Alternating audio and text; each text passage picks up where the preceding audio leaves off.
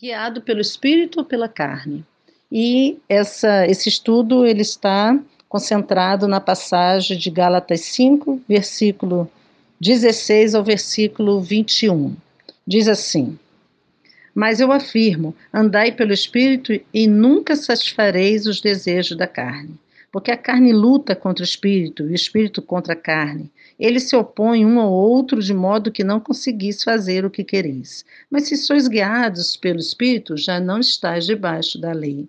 As obras da carne são evidentes, a saber, imoralidade, impureza, indecência, idolatria e feitiçaria, inimizades, rivalidades e ciúmes, ira, ambição egoísta, ambição egoísta, né, discórdias, partidarismo e inveja.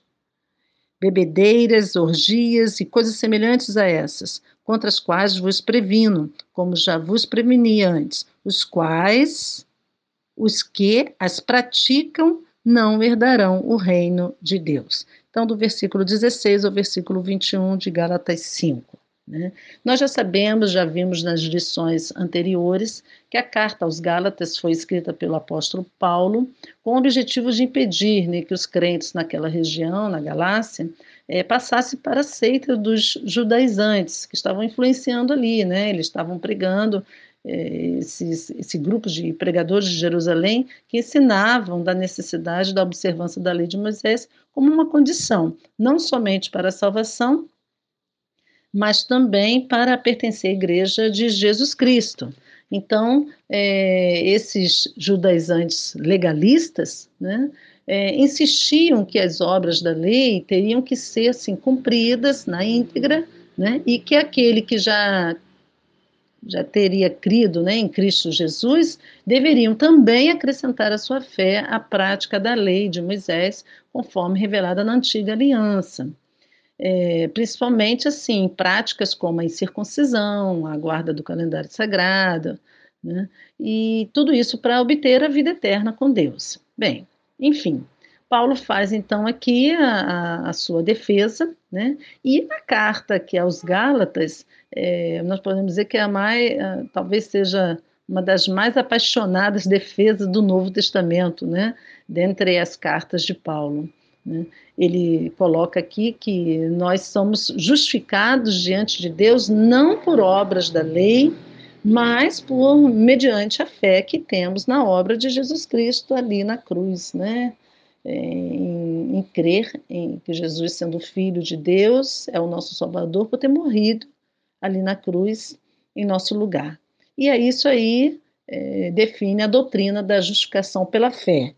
Né? Algo que ele já tinha falado lá desde o capítulo 3 e capítulo 4, que vai falar especificamente sobre a justificação pela, pela fé é dada pela fé em Cristo Jesus. Né?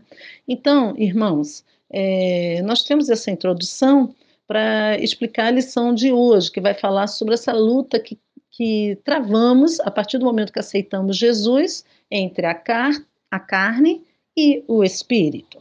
Então, só um pouquinho antes, no capítulo 5, apesar do nosso texto-chave para a lição de hoje ser a partir do versículo 16 ao 21, os irmãos observem que Paulo, no versículo 16, fala, mas eu afirmo, né? Em algumas versões ele diz, digo, porém, que existe uma continuidade aí de um assunto que ele estava falando. Então, eu vou estar lendo três versículos anteriores, que é o versículo 13, 14 e 15, que vai responder por que ele começa no versículo 16 falando, mas eu afirmo. No versículo 13, é, nós temos aqui o contexto do porquê Paulo entra nesse assunto, assunto sobre a luta que é travada entre a carne e o espírito. Né? Versículo 13, ele fala assim: Irmãos, irmãos, fostes chamados para a liberdade. É uma afirmativa que Paulo dá. Né? Irmão, fostes chamados para a liberdade. Mas não useis da liberdade como pretexto para a carne, antes sede servos uns dos outros pelo amor. Isso está no versículo 13. Pois toda lei se resume numa só ordenança, a saber, amarás ao próximo como a ti mesmo. Mas se mordeis e devorais uns aos outros, cuidado para não vos destruirdes mutuamente. Ele usa até um pouco assim de uma ironia, né, de uma questão assim, meio que irônica no versículo 15. Bem, ele começa então o versículo 13 dizendo: Irmãos, fossem chamados para a liberdade. Né? Que liberdade é essa? Paulo já vinha falando sobre a liberdade cristã. Né? Ele falando sobre a justificação pela fé, que nos dá a liberdade, que nos tira da escravidão do pecado. Né? Aqui, na verdade, é o que, que a Bíblia então chama de liberdade? O que, que é essa liberdade que Paulo também está falando aqui? A liberdade cristã é ela que nos afasta do pecado, né? Esse pecado que nos escraviza, né? É, que nos algema. E, e essa liberdade cristã nos leva em direção a Cristo, né? Para vivermos uma vida de santificação. Então, Paulo após ele fazer esse comentário que nós somos chamados para a liberdade, ele fala: não useis dessa liberdade como pretexto para a carne, mas sede servos uns dos outros pelo amor. Né? Da mesma forma como é, Viver em Cristo nos dá a liberdade de nos darmos mais submisso à lei, às obras da lei, né? essa escravidão que nos escraviza. É, Paulo nos chama a atenção para sermos servos uns dos outros pelo amor. Pelo amor. Tanto é que ele resume os dez mandamentos e ele faz menção aqui, né, quando ele diz: amarás ao próximo como a ti mesmo. Né? Usando das palavras do Senhor Jesus, que vai resumir uh, os dez mandamentos em dois, né? Em dois, é, amarás a teu Deus acima de todas as coisas e a teu próximo como a ti mesmo, né? Então, Paulo vai, vai fazer menção aqui disso aqui também. E nós temos aqui no verso 15, né, quando ele fala: Não se mordeis e devorais uns aos outros, cuidado para não vos destruídes mutuamente. Versículo 15 ele fala, né, até de uma forma, eu estou brincando aqui, mas é um pouquinho irônico né, da parte dele, é porque essa observância à lei leva a um legalismo tamanho e, e leva a questão do, do mérito, né? A meritocracia aqui quem é melhor, quem obedece, quem desobedece, e não é por aí. E aí, em relação a isso, a chave da vida cristã está em andar pelo Espírito. Né? E por isso que ele começa, versículo 16, falando: Mas eu afirmo, andai pelo Espírito. Por quê? Versículo 16, 17, 18, irmãos, Paulo está mostrando aqui o caminho da vitória, que é viver no Espírito Santo né, debaixo do Espírito Santo. Né? Versículo 17, ele fala da importância de viver pelo Espírito, por quê no versículo 17? Porque travamos uma luta, uma luta entre a carne e o Espírito. Verso 17 ele diz: Porque a carne luta contra o Espírito e o Espírito contra a carne. Eles se opõem um ao outro de modo que não conseguis fazer o que quereis. Então, nós temos aqui, olha, a seguinte distribuição dos versículos. Versículo 13, 13 a 15, um contexto para ele dar início a esse assunto sobre a luta entre a carne e o espírito. Versículo 16, 17 e 18, Paulo vem falando sobre o caminho da vitória, que é viver no Espírito Santo. Versículo 21 ao versículo 19, Paulo já vai falar sobre o viver na carne, debaixo né, da lei e essas obras da carne, né, a consequência do viver na carne, aí quais são as obras da carne. A partir do versículo 22, muito conhecido por todos nós, por todos nós, Paulo já vai falar sobre o viver no Espírito, o resultado, a consequência, que é o fruto do Espírito Santo na nossa vida, né? E a consequência disso. E lá no versículo 25 e 26, nós temos aí. É, é, uma observação de Paulo a respeito de como devemos aplicar né, e viver, na verdade, né, que é em espírito. É, então, Paulo começa versículo 16 falando: Mas eu afirmo, andai pelo Espírito. Eu quero chamar a atenção dos irmãos por esse, eh, essa palavra de Paulo. Paulo coloca um verbo aqui no imperativo, uma ordem: andai pelo Espírito. E nunca, né, jamais, olha, e nunca satisfareis os desejos da carne. Se andarmos no Espírito, o Espírito nos leva a vitória. Só tem uma maneira de vencer essa luta que é travada entre carne e espírito: viver no espírito. irmãos? Viver no Espírito. Está o versículo aí 16 falando. Viver no Espírito, irmãos, eu entendo que é significa ser guiado pelo Espírito Santo. Né? É, é, viver no Espírito é viver pelo poder do Espírito Santo na nossa vida. Viver no Espírito aqui é viver na luz do Espírito Santo. Ele me ilumina, ele me clareia, ele me mostra o que está certo e errado. Né? Viver no Espírito aqui é o que nos dá força do poder né? nesse Espírito. Então, andai no Espírito. Né? Deus nos concede o Espírito Santo quando nós nos arrependemos e cremos no no filho, no seu filho Jesus Cristo, né? Nós sabemos lá em Efésios 5:18 é, falando sobre isso, outra carta de Paulo mostrando em Efésios, vou pegar aqui Efésios, capítulo 5, versículo 18.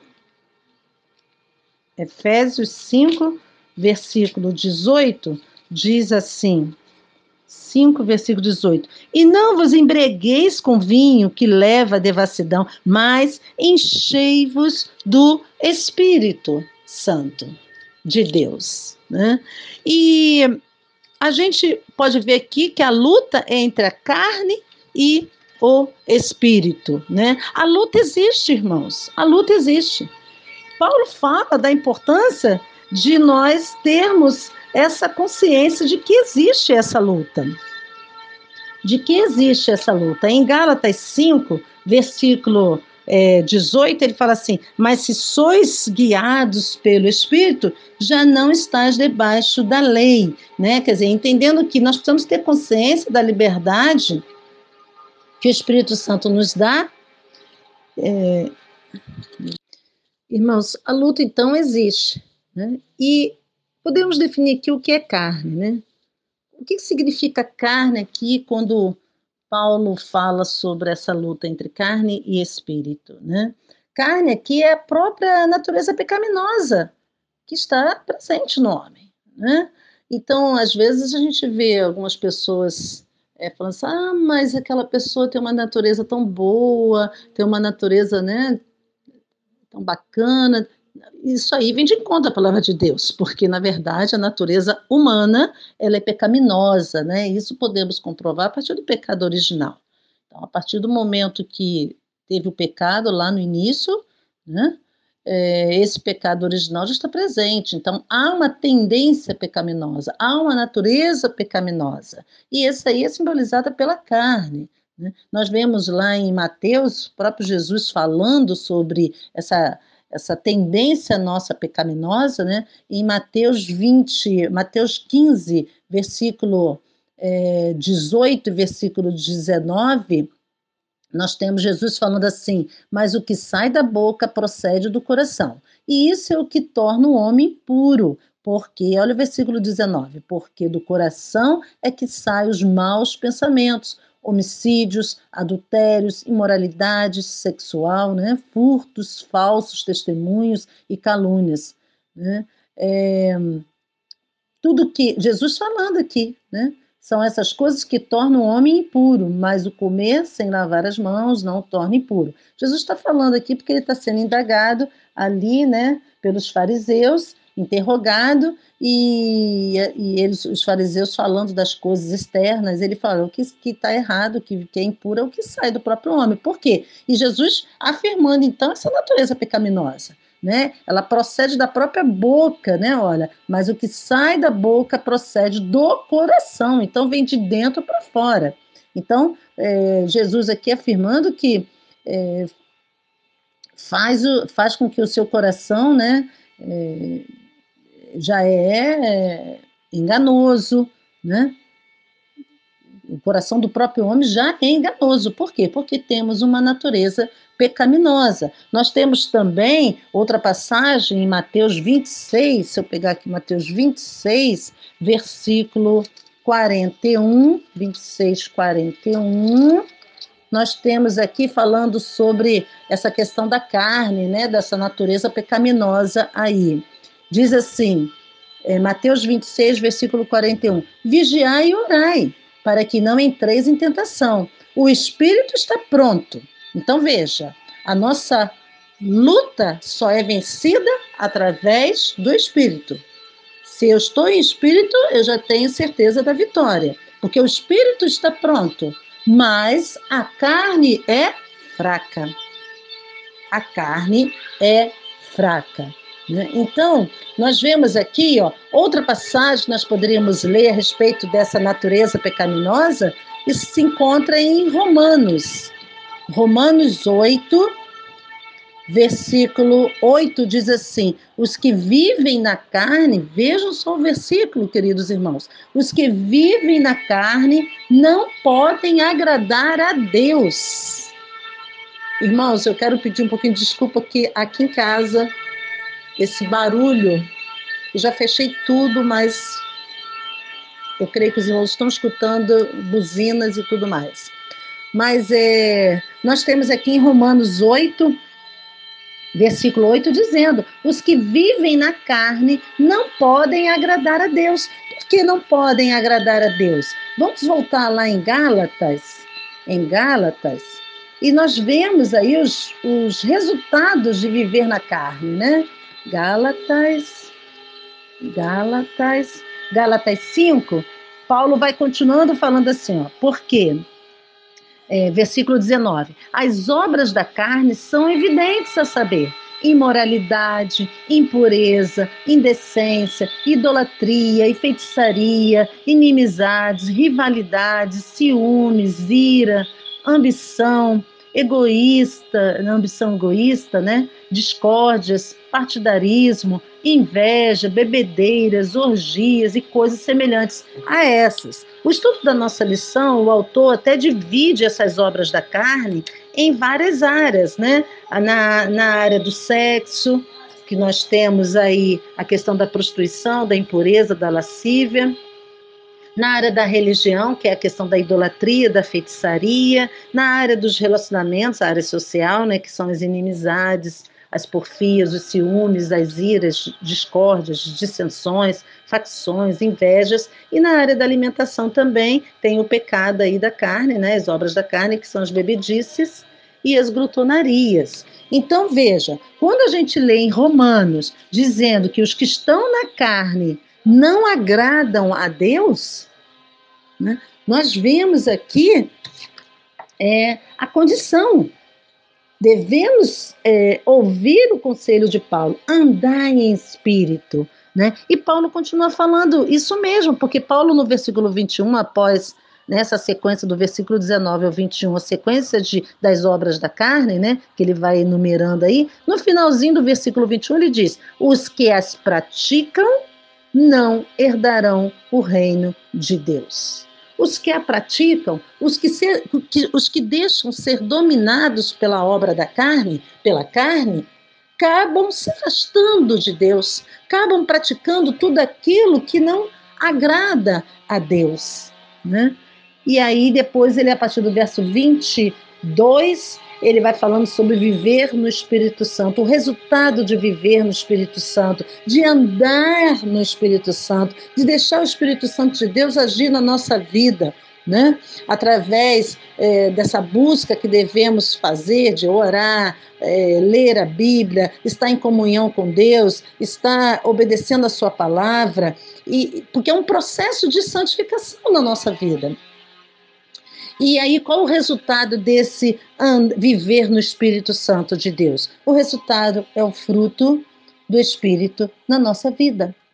E Paulo deixa claro que é visível tanto aquele crente, ele pode ter Jesus, mas está deixando a carne vencer o Espírito, quando ele não se deixa encher no Espírito. Verdade, irmãos? Então eu posso ter Jesus Cristo, mas eu não estou dando lugar ao Espírito Santo agir, me guiar, me orientar e eu estar enchendo na presença, no Espírito Santo de Deus, até chegar ao que nós chamamos a plenitude do Espírito, que é o transbordar desse Espírito na nossa vida. Paulo, é interessante que aqui ele fala que tanto aquele que anda na carne, as suas obras, as obras da carne, elas são manifestas, elas são visíveis, visíveis, nessa, nessa relação que ele traz aqui, dessa consequência, como também viver no Espírito é visível aquele que está no Espírito. A partir do verso 22, ele vai falando do fruto do Espírito, né? que é o amor, alegria, paz. A lição de domingo que vem vai falar mais sobre o fruto